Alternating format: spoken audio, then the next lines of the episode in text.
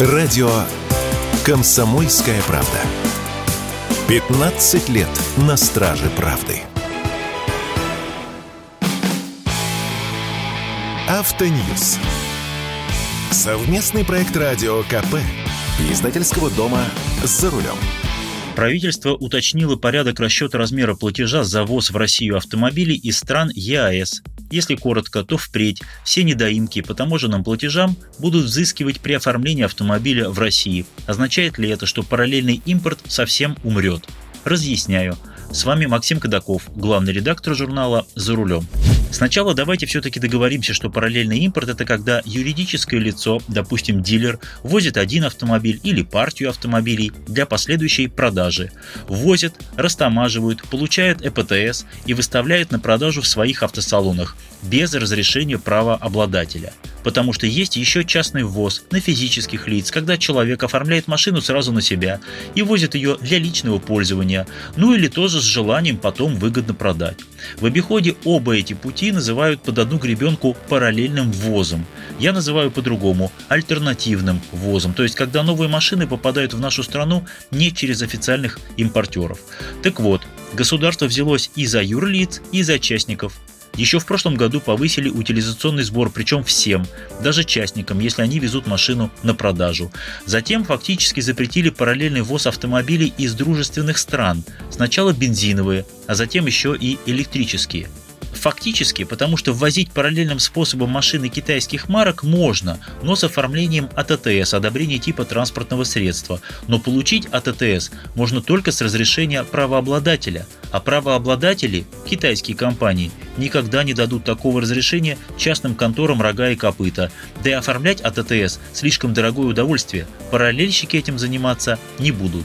И если прежде неофициальные продавцы крупными и мелкими партиями таскали, например, Джили Манджара или Зикр 001 и выставляли их на продажу, то теперь для воза таких машин остался лишь один вариант – возить их на частных лиц, оформляя каждую машину на конкретного покупателя. То есть, если раньше мы могли купить Манджара или электромобиль Zikr 001 в автосалоне, то теперь параллельщики чаще всего будут предлагать внести предоплату и заказывать машину конкретно под вас, то есть придется отдать деньги и ждать. Это означает, что коридор возможностей сузился до предела.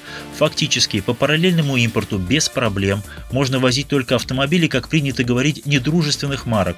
Toyota, Mercedes, Volkswagen, BMW – это пожалуйста. Причем важен бренд, а не страна происхождения. То есть Toyota китайской сборки с китайского завода можно ввозить, а вот Джили Манджаро из Китая уже нельзя. Ну и, наконец, постановлением номер 152 от 13 февраля этого года все эти возможности практически прихлопываются новым финансовым инструментом, а суть его проста. Все, что было сэкономлено при растаможке, допустим, в Киргизии, Казахстане или Белоруссии, придется доплатить в казну. А ведь именно через эти страны идет весь параллельный ввоз, потому что там своя таможенная сетка, свои таможенные льготы и так далее. И теперь наше государство говорит, если автомобиль льготно растаможен, допустим, в Киргизии, вот пусть он там и катается. А если вы притащили этот автомобиль в Россию, если вы хотите легализовать его здесь, поставить его на учет, будьте добры доплатить в казну все, что было сэкономлено.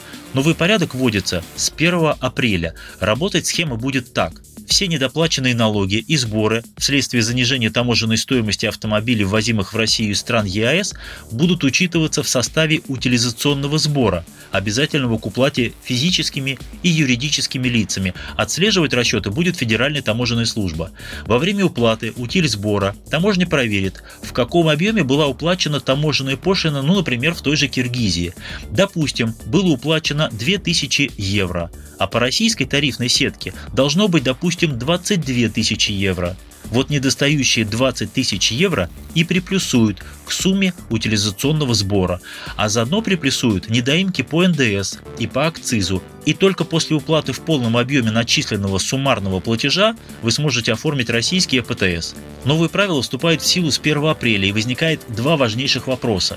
Первый. Будет ли таможня разбираться в темных делах прошлого и шерстить ввезенные ранее автомобили и требовать от их нынешних владельцев доплатить все, что было недоплачено?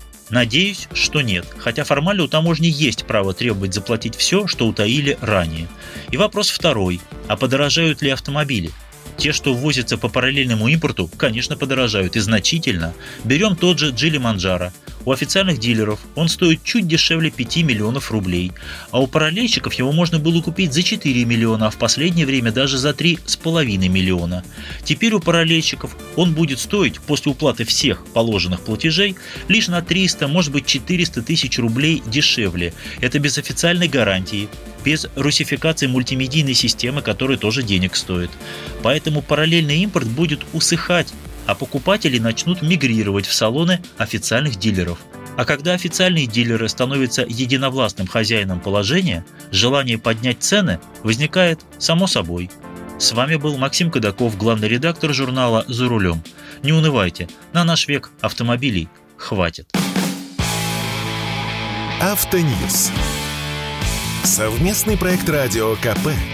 Издательского дома «За рулем».